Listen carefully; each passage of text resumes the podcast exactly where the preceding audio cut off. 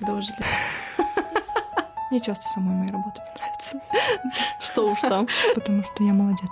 Ура! Ура! Ура! Я похвалила себя хоть раз. Мы не обязаны всем нравиться. Хорошо, что нас никто не слышит. Мы можем позориться. Всем привет! Меня зовут Надежда Морозова, я фотограф, и вы слушаете дебютный выпуск подкаста «Создавать и не сдаваться». В этом подкасте я буду говорить с гостями о созидании и обо всем, что с этим связано. Идеях, вдохновении, упорном труде, страхах, продвижении и, конечно, о балансе монетизации и творчества. И вынужденная оговорка в нынешней действительности. Скорее всего, мы не раз будем упоминать Инстаграм. Так вот, Инстаграм — продукт компании Мета, признанный экстремистской на территории Российской Федерации. Фух, поехали. Сегодняшний мой собеседник особенный, как и полагается самому первому гостю. Это фотограф, человек, которого я считаю своим наставником и который показал мне, как здорово быть собой в своем творчестве. Прошу любить и жаловать. Алина Калантаевская. Алина, привет. Привет. Прежде чем начать засыпать Алину своими вопросами, немного по спойлерю. Финальной рубрикой каждого выпуска будет маленький блиц-опрос. Эту фишку я позаимствовала у прекрасных девушек из подкаста «Несладкий бизнес». Начинаем.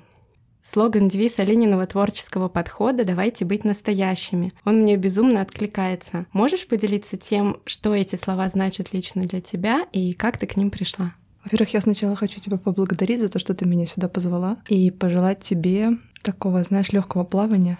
Спасибо. Потому что ты молодец, и любое начинание — это стресс, мы все это знаем. Но ты знаешь также, какое счастье делать то, что тебе нравится, и находить вокруг себя таких же людей, вовлеченных в то, что ты любишь. Давайте быть настоящими. Ну, скорее всего, больше даже слоган, который я читаю сама, то есть он у меня выведен в шапке профиля. Я каждый день, несколько раз в день захожу к себе в Инстаграм, и это как такое напоминание прежде всего мне самой, кем я должна быть и кто должен меня окружать. Поэтому этот слоган для меня, можно сказать, уже стал девизом. И я стараюсь максимально, хоть это и не просто, придерживаться его, потому что быть собой — это очень сложно. Понимаю, спасибо. Расскажи, пожалуйста, о том, как ты начинала. Какое событие ты считаешь своей отправной точкой в фотографии? А какие моменты считаешь поворотными? Может быть, и тех, и тех было несколько. Ты знаешь, я часто об этом вспоминаю. Вообще, наверное, как и многие женщины-фотографы, которые сейчас в наше время существуют, отправной точкой послужил декрет,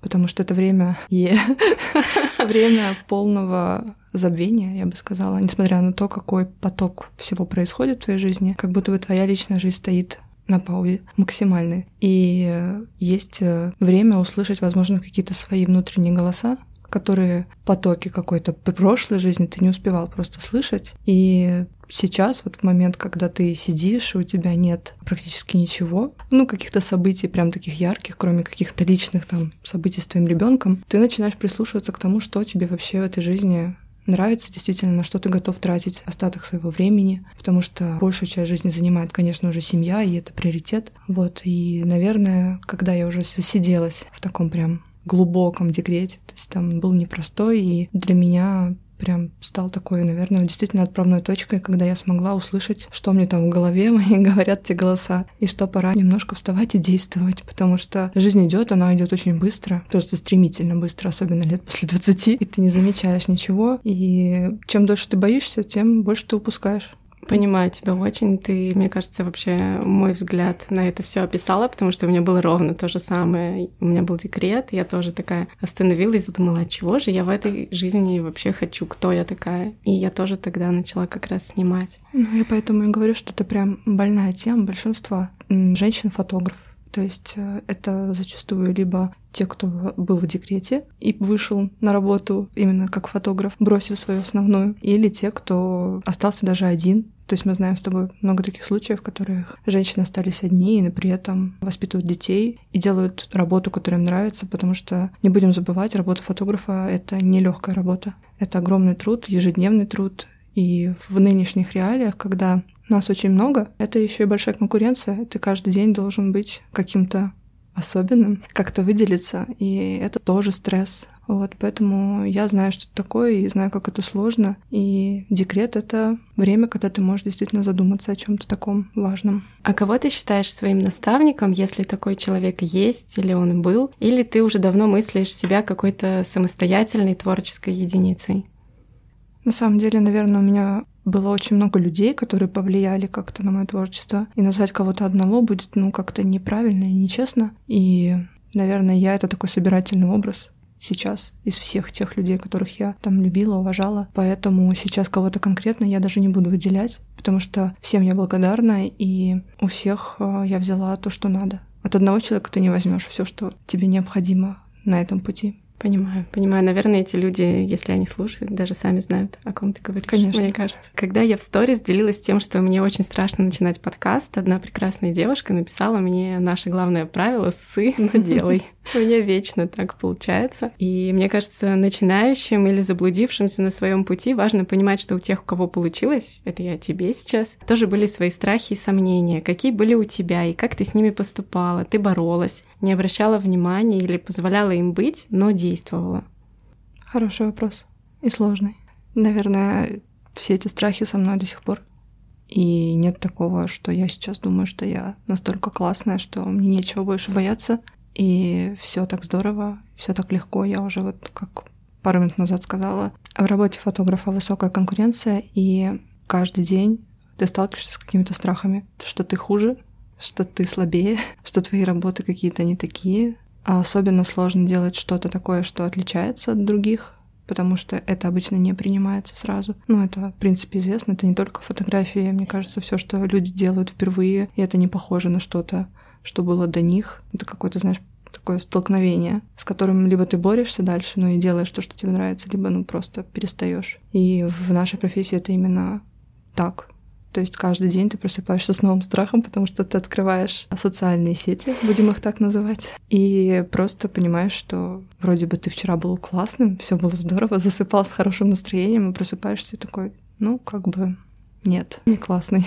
Кто-то вот лучше. И это ужасно угнетает. В какие-то моменты с этим очень тяжело бороться. И вызывает определенные страхи каждый раз. Что было в начале, я, честно сказать, уже не помню. Наверное, просто общение с людьми очень тяжело давалось, потому что это каждый раз, вот как сейчас мы пришли, это какое-то новое что-то, да, и такое волнение несколько дней просто преследовало меня, что говорить, как говорить, как это будет. Так и было тогда. Сейчас в целом здесь попроще, но появились какие-то другие проблемы, более серьезные. Да, я тебя прекрасно понимаю. Я даже вчера с Серафимой вместе тренировалась. Если ты не против, немножко в цифрах. Сколько стоила твоя съемка, когда ты только-только начинала, и сколько ты получила впоследствии за свой самый дорогой проект? Ну, это чтобы те, кто сейчас в начале своего творческого пути немножко выдохнули и поняли, что у всех э, бывают такие этапы, когда ты только начинаешь, и тебе сложно какую-то адекватную стоимость запросить за свои работы. Ну, вот у меня так тоже было. Вообще интересно, знаешь. почему вопрос про деньги сразу неудобный вопрос? Ну, это как-то в нашем обществе табуировано, что про деньги деньги спрашивать неприлично. Так, мне кажется, всех мама учили. Ну вот, знаешь, для меня как раз-таки нет. Я почему-то вот абсолютно спокойно отношусь к этому вопросу. И самое часто его задаю людям. Не потому, что как-то мне важно заглянуть в чужой кошелек, просто это интересно, и не вижу в этом каких-то, как ты говоришь, табуированных тем. Честно сказать, опять же таки, я не помню, какая у меня была изначально там первая цена, но вот почему-то мне кажется, это было там в районе трех тысяч, да, трех-пяти, это был потолок, и это была, возможно, одна съемка в месяц. Все такая платная, ты такой такой счастливый выходишь с горой денег. А сколько было потолок, вот честно, тоже не скажу. Вот у меня нет таких, знаешь, как-то мыслей именно вот этими категориями, что даже не помню, правда. То есть ты не делаешь себе таких отметок в голове, что вот э, на данный момент моя самая дорогая съемка. Самая дорогая съемка у меня, в принципе, съемки практически по одной цене. То uh-huh. есть растет стоимость до съемки. Uh-huh. Вопрос, сколько у тебя съемок в месяц, тоже uh-huh. на более ну, такой. Да, да, хороший вопрос. Такой неудобный, да, вопрос. Вот, поэтому ты можешь сказать, что у тебя съемка стоит 40 тысяч, но она у тебя одна в месяц месяц, да? А можешь сказать, что у тебя 100, но не по 3. Поэтому как выросла цена, если вопрос звучит, то от 3 до вот сейчас на сегодняшний момент 15 тысяч рублей это за обычную съемку. Дальше там свадебные мы не берем в расчет, давай. Поэтому я вообще отталкиваюсь от того, какой у меня запрос и за какую сумму я готова этот запрос исполнить, я бы так сказала. Вот, потому что сейчас, к счастью, есть возможность выбирать. То есть не соглашаться на все подряд, а все-таки выбирать. Поэтому, если что-то мне не особенно нравится, что бы я не очень хотела выполнять, то я хочу, например, запросить денег чуть больше, да. И тут уже как бы выбор человека, хочет он на мои условия пойти или нет, сколько это возможно. Кстати, ты интересную тему затронула. Очень здорово, когда есть возможность взять и отказаться от какой-то съемки, да. которую ты не хочешь проводить. Это просто мечта для многих начинающих ребят. Надеюсь, нас не слушают клиенты, а только фотографы. Зато будет честно признаться в этом, я думаю. Ну, на самом деле у меня, когда я что-то не хочу брать, я пытаюсь в процессе обсуждения скорректировать это, например, а, направить выбор человека на другую студию или на другой стиль, mm-hmm. и в принципе уже это может превратиться в то, с чем ты хочешь работать. Да. Это правильно. И мы не должны быть такими универсальными солдатами, сделать все и для всех. Все люди разные, и мы разные тоже все фотографы. Мы можем выбирать, я бы так сказала. Какое может быть универсальное напутствие ты бы дала новичкам в фотографии? Универсальное? Да. Мне будет проще ответить на этот вопрос, опираясь на обучение, которое я провожу иногда. Запрос учеников всегда звучит так, что мы хотим зарабатывать больше, мы хотим больше клиентов. Но когда ты спрашиваешь спустя там месяц, как дела, ну что, сколько ты снял, сколько ты сделал, ты именно конкретно для себя. Я ничего не сделал. Я не смог. У меня заболел кот. У меня, не знаю, дождь пошел там. Ну, любая причина. Я считаю вообще своей вот сильной какой-то такой стороной, то, что я бесконечно много снимаю. То есть э, сейчас, возможно, я уже меньше работаю ну, в творчестве, но вот раньше это было просто ну, ежедневно, можно сказать любая возможность, я еду снимать. Любая идея, я сразу ее реализую. Я не жду, когда наступит лето, и вот летом обязательно эту идею я там осуществлю. То есть э, смотрим, какое сейчас время года, что мы можем сделать, работаем с тем, что есть. И вот универсальный совет — это действительно трудиться. Мне кажется, люди вот сейчас привыкли, вот запуск курса, я научу вас снимать за три дня быстро, легко, и чтобы сразу денежки, да? А что трудиться надо еще, мне кажется, многие стали забывать. И вот это, наверное, да, универсальный совет. Если ты что-то хочешь сделать, делай. Понимаю тебя, это на самом деле правда отличный совет. Ты затронула тему обучения, я хотела об этом тоже поговорить. Для тех, кто не знает, э, в феврале 2021 года я брала у Алины индивидуальное очное занятие. Мы вместе провели съемку и очень много говорили. Это буквально разделило мою жизнь на до и после. Я не шучу изменилось не только мое творческое видение, но и, как следствие, постепенно я сама. За что я, конечно, чувствую огромную благодарность тебе, Алина, спасибо. А, и вот о чем я хочу спросить. Как я вижу, среди твоих подписчиков много фотографов, особенно тех, кто находится в начале пути. Расскажи, пожалуйста, про то, как ты начала обучать и в какой момент и как именно поняла, что ты к этому готова. Да не готова я к этому. Ни к чему не готова. К подкасту я не готова была. Просто есть запрос, и есть мое решение. Готова я помочь, не готова я помочь. Конечно, я помню тот день, когда первый раз попросили о таком. То есть это прям какая-то высшая похвала, наверное, для любого человека, когда тебе настолько доверяют, что готовы внимать твоим каким-то советам. Действительно, я тогда была горда собой и думала о том, ну, готова ли я к этому, опять же таки. И просто попробовала. Просто попробовала, и меня тогда вдохновили слова человека, который первый раз ко мне пошел, что мне ничего не надо делать. Ну, то есть, что мне не надо как-то особенно готовиться к этому и какие-то там возлагать надежды на то, что я там сейчас должна, обязана сделать. То есть просто показать свою работу. Человеку было важно просто побыть со мной и посмотреть. И это меня, конечно, расслабило.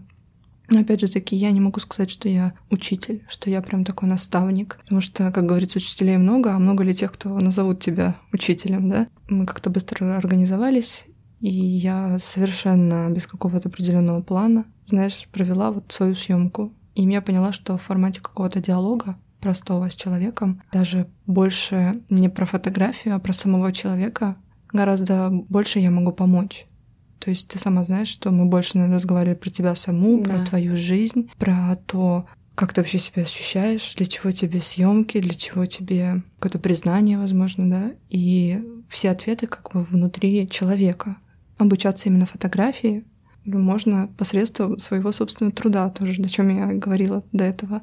И решилась просто потому, что было интересно. Я рада, что есть те, кому я действительно помогла. А сколько запросов на обучение ты получила, прежде чем согласиться? Или ты согласилась сразу, на первый сразу, запрос? Сразу. Круто, очень смело. Да, это потому что мне, ну, говорит, человек, который мне предложил, он мне помог согласиться. То есть я такая сначала как бы нет, я не готова, я недостойна. Почему я? Вот все эти вопросы, которые, в принципе, крутятся в голове каждый день, они до сих пор крутятся в голове. И просто попробовала, потому что меня, можно сказать, уговорили. Ну а потом, когда люди видели, что я провожу такие встречи, просто начали сыпаться запросы. Тот формат, который ты выбрала, обучение беседа, он мне тогда идеально подошел. Я просто в полном восторге. Мне кажется, это что... какой-то терапевтический больше процесс.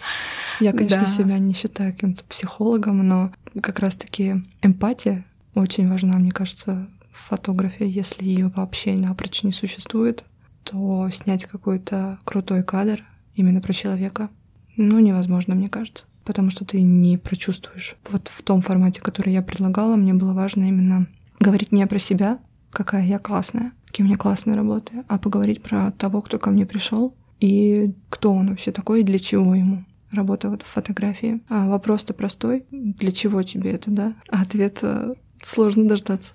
Да, очень сложный ответ. Я сейчас задам тебе вопрос.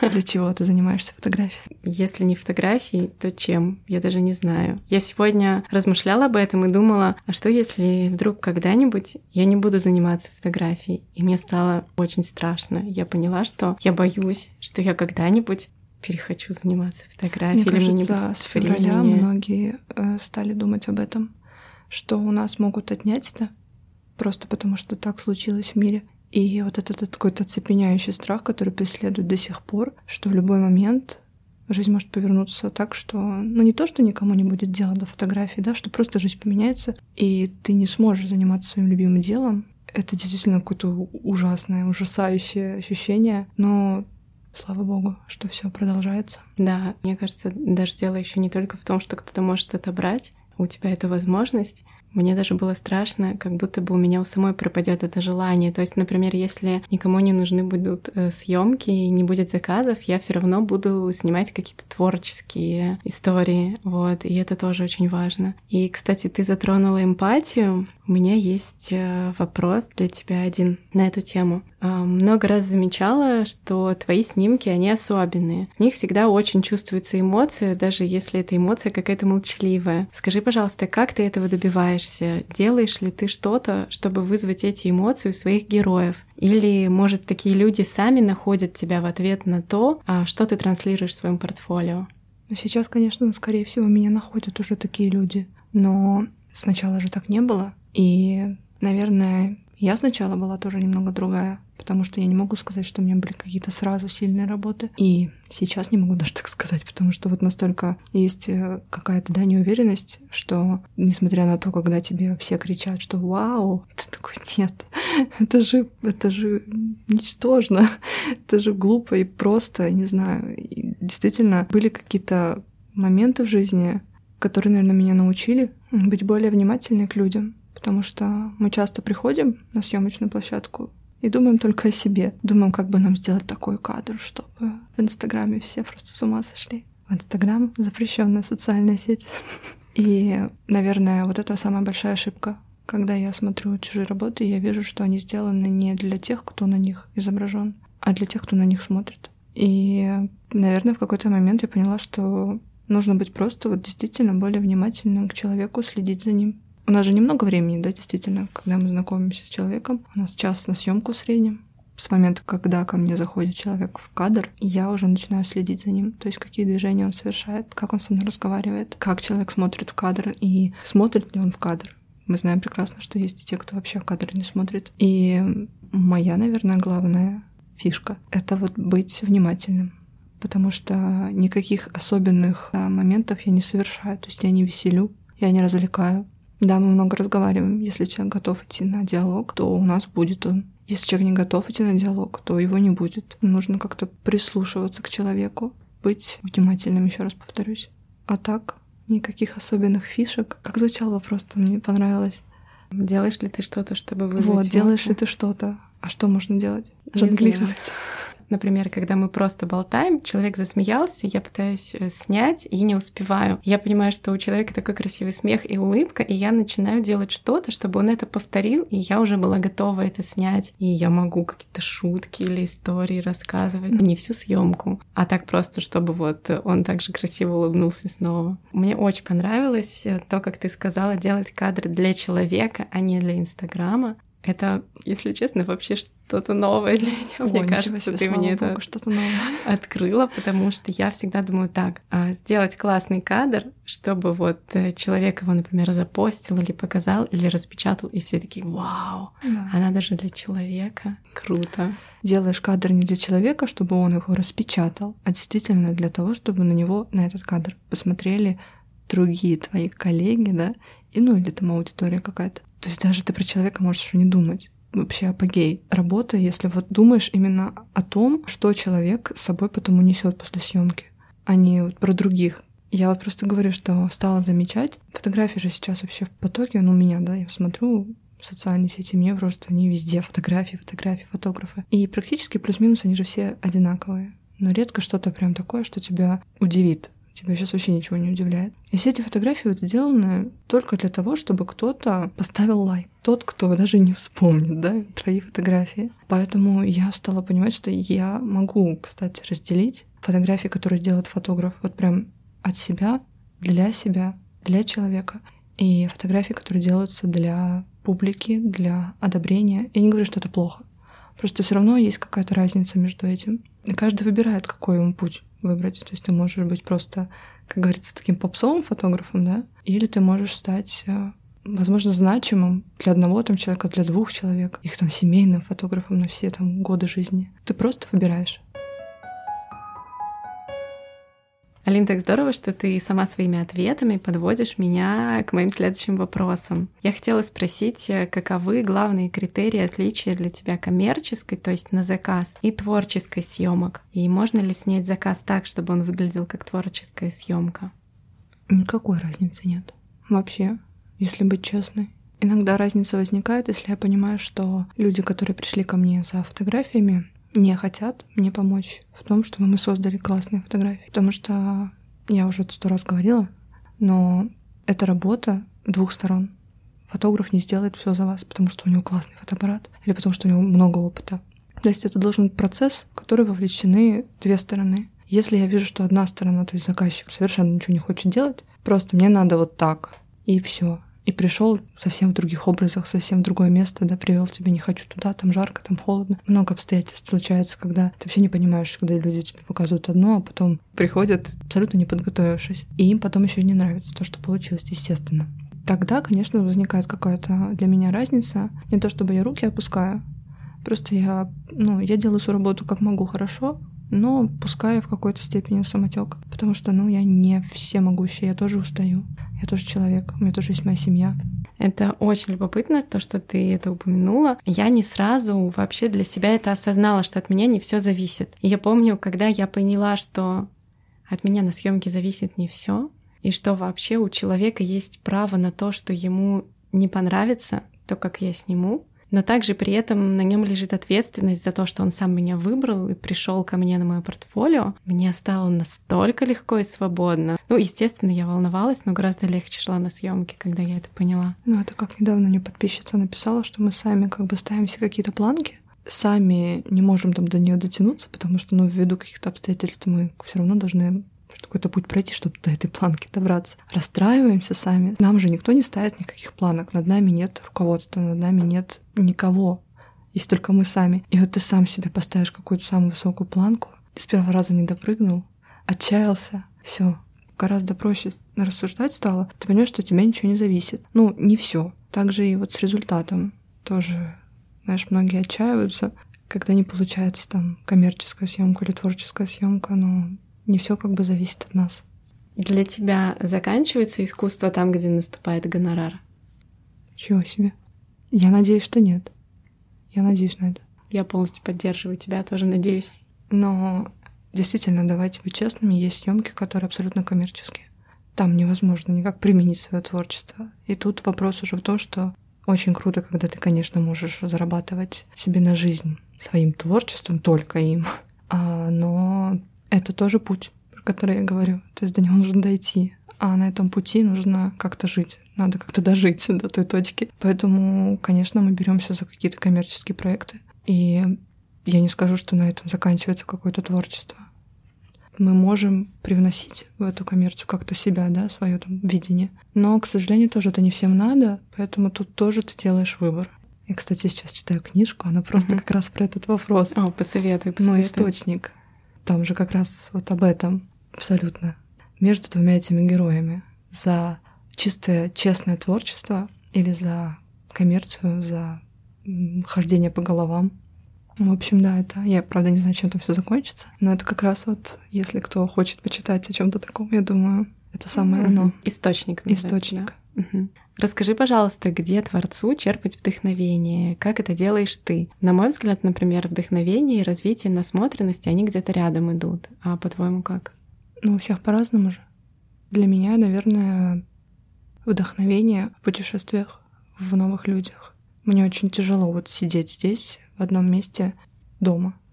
Вдохновение тяжелее к тебе приходит. То есть либо тебе нужно встретить какого-то нереально красивого человека, или тебе нужно увидеть что-то очень необычное, чтобы тебе помогло придумать что-то, какую-то съемку, да, в каком-то определенном месте. Но для меня лично, если про меня будем говорить, то а, я нахожу вдохновение в новых местах, в новых людях. Потому что там не так, как дома. И ты можешь питать в себе какую-то новую культуру. И это очень важно. К сожалению, в нынешних реалиях это очень сложно. Но надо как-то пытаться хотя бы куда-то выезжать. Потому что дома засидеться можно вообще. Говорю, опять же таки, я так сейчас рассуждаю, это только мое личное мнение, потому что кому-то и дома хорошо, и дома приходит вдохновение. Кино посмотрела, уже идея родилась. Кино, да, в книгах, в музыке, в театре. Ты часто, музеях. судя по сторис, да, я Да. как раз про музей хотела сказать, ходишь в Ты музей. тебе ли не знать, что в музеях куча вдохновения. Да, это правда. Да. Ты упомянула людей, а расскажи, пожалуйста, о героинях своих творческих съемок. Идеальная муза Алины Калантаевская, она какая? А не идеальная? Круто.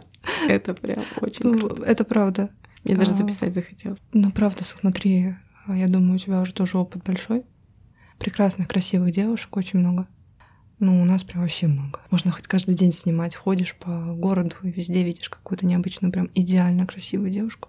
Но вопрос, хочешь ли ты эту девушку снимать, да? А видишь какую-то совершенно несовершенную и думаешь, господи, э, да я ее сейчас как одену, да я ее как сейчас выведу куда-нибудь. И для меня, наверное, да, если я вижу что-то необычное в человеке, потому что мне часто такое было, что мне казалось, главное это прям красота такая, знаешь, прям идеальная. А по итогу выходило скучно, как-то просто. Поэтому для меня, да, идеальная муза не идеальная, максимально не идеальная. Потому что, может быть, я такая сама по себе. Хочется показать, что не все должны быть, знаешь, одинаковыми. Поэтому они идеальные. Мой ник в Инстаграм. Пишите. Скажи, а подходила ли ты на улице к людям и предлагала ли им поучаствовать Конечно. с тобой? Да, до сих пор это делаю. Только, видишь, не снимаю никого практически сейчас. А вот как ты подходишь, что ты говоришь? Потому что я довольно часто вижу людей, которых я хотела бы снять, но я смущаюсь, и я не подхожу к ним, потому что мне кажется, вот человек подумает, что я маньяк какой-нибудь. И я просто пялюсь на кого-нибудь в метро, на какую-нибудь девушку, и выхожу и думаю, еще как-то неудобно. Вот как? Как подойти и предложить? Слушай, знаешь, понравишься? раньше, мне кажется, я тоже очень сильно переживала, потому что мне казалось, что... Ну, и не казалось, так оно и было. Мне нечего было предложить этим людям. Я все таки думаю, что когда ты подходишь к незнакомому человеку, ты должен ему, ну, вот если он сразу пошел с тобой на контакт и готов там посмотреть твои работы или визитку ты же не будешь печатать, сейчас все через Инстаграм, да, и твой Инстаграм — это вот, собственно, твое портфолио, твое лицо, то, что ты предоставишь этому человеку. Когда у меня не было какого-то портфолио, за которым мне не было там стыдно, я могла спокойно сказать, вот. А я, может быть, и не подходила. Мне кажется, я не подходила на самом деле, потому что, ну, мне казалось, что рановато. Но это тоже неправильно. Вот сейчас просто подходишь, и если есть такая возможность, сразу просишь контакт в Инстаграме или на телефон. И мне сейчас проще, потому что, говорю, мое портфолио, оно как-то само за себя говорит. Иногда люди, знаешь, там смотрят на меня и думают, «Ну, что это за девушка-то такая, что она может предложить, а видят фотографии, да, такие, о, да, вау. Поэтому, мне кажется, тут такой совет, что нужно сначала вот поработать немножко, все таки создать какое-то свое такое портфолио. Ну, опять же таки, многие говорят, а где же я буду искать эти творческие съемки, где этих людей искать? Я убеждена, что это не проблема. Ну, это вот про желание. И вот после того, как уже будет это портфолио, мне кажется, можно смело предлагать, говорить, что ты хочешь. Но опять же таки, я вот часто в последнее время предлагаю людям съемки по инерции, знаешь, потому что, ой, красивые. А потом думаю, спустя время человек уже, может, даже соглашается. Так думаю, а что я могу предложить? Я ничего не придумала еще. Просто, знаешь, ты предлагаешь, лишь бы предложить. Опять же таки, думая, наверное, про свое эго, а не про то, что ты хочешь вообще сказать, зачем ты этого человека зовешь, что ты будешь с ним делать, тебе вообще интересно будет. Вот, поэтому тут такой сложный тоже момент. Скажи, пожалуйста, мне очень интересно послушать про то, что когда-то было переживанием для тебя, а сейчас ты оглядываешься и понимаешь, что это просто опыт. И, может, даже чувствуешь благодарность, что это произошло и чему-то тебя научило. Ну, переживаешь, наверное, что можешь не понравиться, твои работы могут не понравиться. Самый главный страх вообще, наверное, да, для нас. Но сейчас я понимаю, что мне уже не страшно. Не то чтобы мне все равно, но я не из тех, кто будет долго потом выяснять, что не так, прислушиваться. Но не понравилось и не понравилось. Я тоже часто заказываю кафе не тот десерт, он мне не нравится. Ну, как бы это опыт. В следующий раз я не закажу его, а они не придут ко мне. Мы не обязаны всем нравиться. Да, мы должны выполнять какие-то определенные стандарты фотографии. Опять же, такие стандарты я уже не раз говорила там на мастер-классах, что их и не существует, по сути дела, но такие условные стандарты, да, мы должны выполнять качественную работу, делать качественные фотографии, чтобы их можно было распечатать. И что может не понравиться, это очень субъективно. И это невозможно оценить. Поэтому это такой страх, но сейчас как-то я спокойно к этому отношусь. Мне часто самой моей работы не нравится. Что уж там. Здесь клиенты не слушают. Ну а что? Хочешь сказать, что всем нравится своя работа, и каждая удачная? Нет, тоже нормально. Какой совет ты бы дала себе прежней, сомневающейся и стоящей в начале пути? И какой, когда ты чувствовала наибольший подъем в творчестве? Ну и вопрос. Наверное, про начало пути я бы ничего себе не сказала, потому что я молодец. Ура! Ура! Ура! Я похвалила себя хоть раз. Правда, в тот момент, мне кажется, у меня было столько энергии, что я вообще ничего не боялась. Ну, я боялась, но я просто вообще на все соглашалась. А сейчас вот хороший вопрос, потому что когда у тебя уже вроде бы все хорошо относительно, и у тебя есть то, о чем ты раньше вообще мечтать, в принципе, не мог. Думал, что это вообще невозможная какая-то задача. А вот сейчас я не знаю, какой бы я себе совет дала. Потому что, опять же таки, наверное, действовать, работать, потому что ты начинаешь расслабляться, тебе кажется, что все хорошо, что все нормально, и так сойдет. А на самом деле нужно давать себе отдых и работать дальше. Ну и всех денег не заработаешь, тоже помнить об этом. Вот, наверное, такой совет бы я себе дала. Потому что гонишься, гонишься от страха, что однажды ты опять окажешься в той точке А из этой точки Б, и начинаешь, конечно, браться буквально за все и выгораешь. Думаю, что многим это тоже знакомо. И сейчас я задам странный вопрос, чтобы разбавить все эти нормальные вопросы. Чей портрет ты снимаешь в своих мечтах? Это может быть кто угодно. Это герой книги, кто-то, кто жил очень давно, или суперзвезда нашего времени. Кто он, твой герой? Может, он не один? Или она? Однозначно не один. Столько прекрасных людей вокруг. Это шалами, да? Ладно, не буду банально говорить, что это Тимати, но я бы, наверное, сказала, что сейчас, вот именно сегодня, я бы хотела снять взрослую женщину. Если вот брать по типажу, то, наверное, что-то, знаешь, вроде Кейт Уинслет или Мэрил Стрип, но я уже об этом тоже как-то в Инстаграм писала. Вот именно такой типаж женщины, которая уже не молодая, но при этом женщина, которая любит жизнь и которая в этой жизни многое попробовала, были взлеты и падения. Мне вот это несовершенство, да, вот не идеальность, возможно, какой-то кожи, следы какой-то вот жизни действительно. Вот что-то такое. И это можно сделать, в принципе, и не с голливудскими звездами. Но знаешь, вот если так вот идет что-то в голову первое, Кейт Уинслет, наверное. Я помню, был сериал какой-то с ней, где она запретила ей ретушировать все ее морщинки и Мне кажется, это все сериалы. Я ни разу не видела ее идеальной. Я помню, что я когда это прочитала, я подумала, вау. Она сейчас не разрешает вообще себя трогать. Для меня вот это про настоящесть. То, какой ты есть, и не стесняешься того, что да, на тебе есть э, отпечатки там твоей жизни, и ты гордишься этим. И вот таких людей мне хочется снимать. Вот такой, наверное, идеальный портрет. Здорово. Это, мне кажется, очень э, нестандартно. Может быть. В этом вся ты, это супер. А было ли такое, что какая-то съемка становилась не просто съемкой для тебя, а чем-то большим? Вот прям конкретная съемка. Какая-то определенная? Да. Ну, наверное, это съемки, которые переродились в дружбу.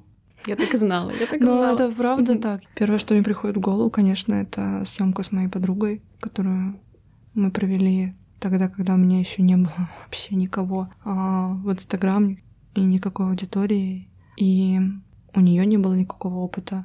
И там было абсолютно про то, что я сейчас говорила, про неидеальность, про какое-то, возможно, там несовершенство, но при этом безусловную красоту какую-то.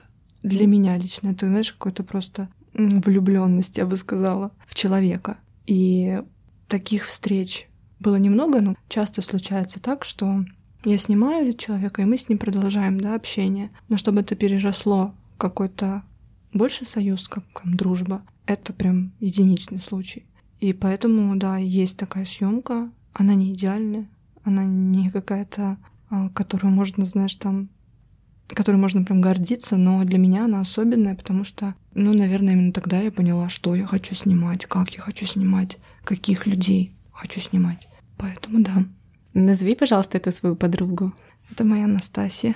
Я так думала. Настя, да, привет. Да, Настя, привет. И большая любовь моя к ней, потому что кажется, никто не верит в меня так, как она. Ну, после моего мужа, конечно, потому что вот действительно важно найти для себя не то чтобы музу, музы у нас везде, мне кажется, во всем, а человека, который в тебя вот верит, просто потому что ты есть. И ты можешь делать с ним и творить все, что у тебя есть в голове, и это всегда будет вау. Поэтому всем желаю таких людей побольше. Это большое счастье иметь много таких людей, конечно. Хотя бы одного. Я тебя очень понимаю. У меня есть подруга Саша. Саша, тебе привет.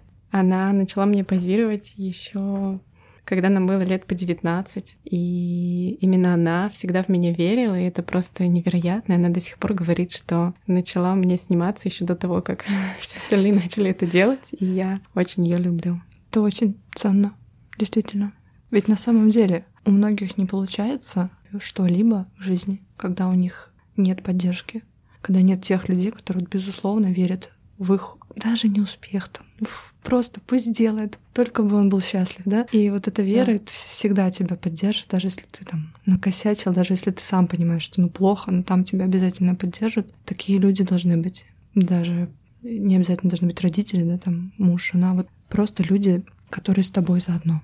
Да, это бесконечно ценно, это да. правда. Обещанный блиц-опрос из пяти пунктов. Все будет Дух хорошо. в тебя вселился. Вдохновение — это работа или череда случайностей? Череда случайностей. Талант — это усердие или что-то врожденное? Что-то врожденное. Упорство — необходимость или просто удел старательных людей? Что-то необходимое. Отдых — это смена деятельности или ничего не делание? Смена деятельности, конечно. Творческое видение — это насмотренность или что-то уникальное? Что-то уникальное. Извините, если я кого-то обидела. Супер, спасибо тебе большое. Тебе спасибо, шикарный опыт.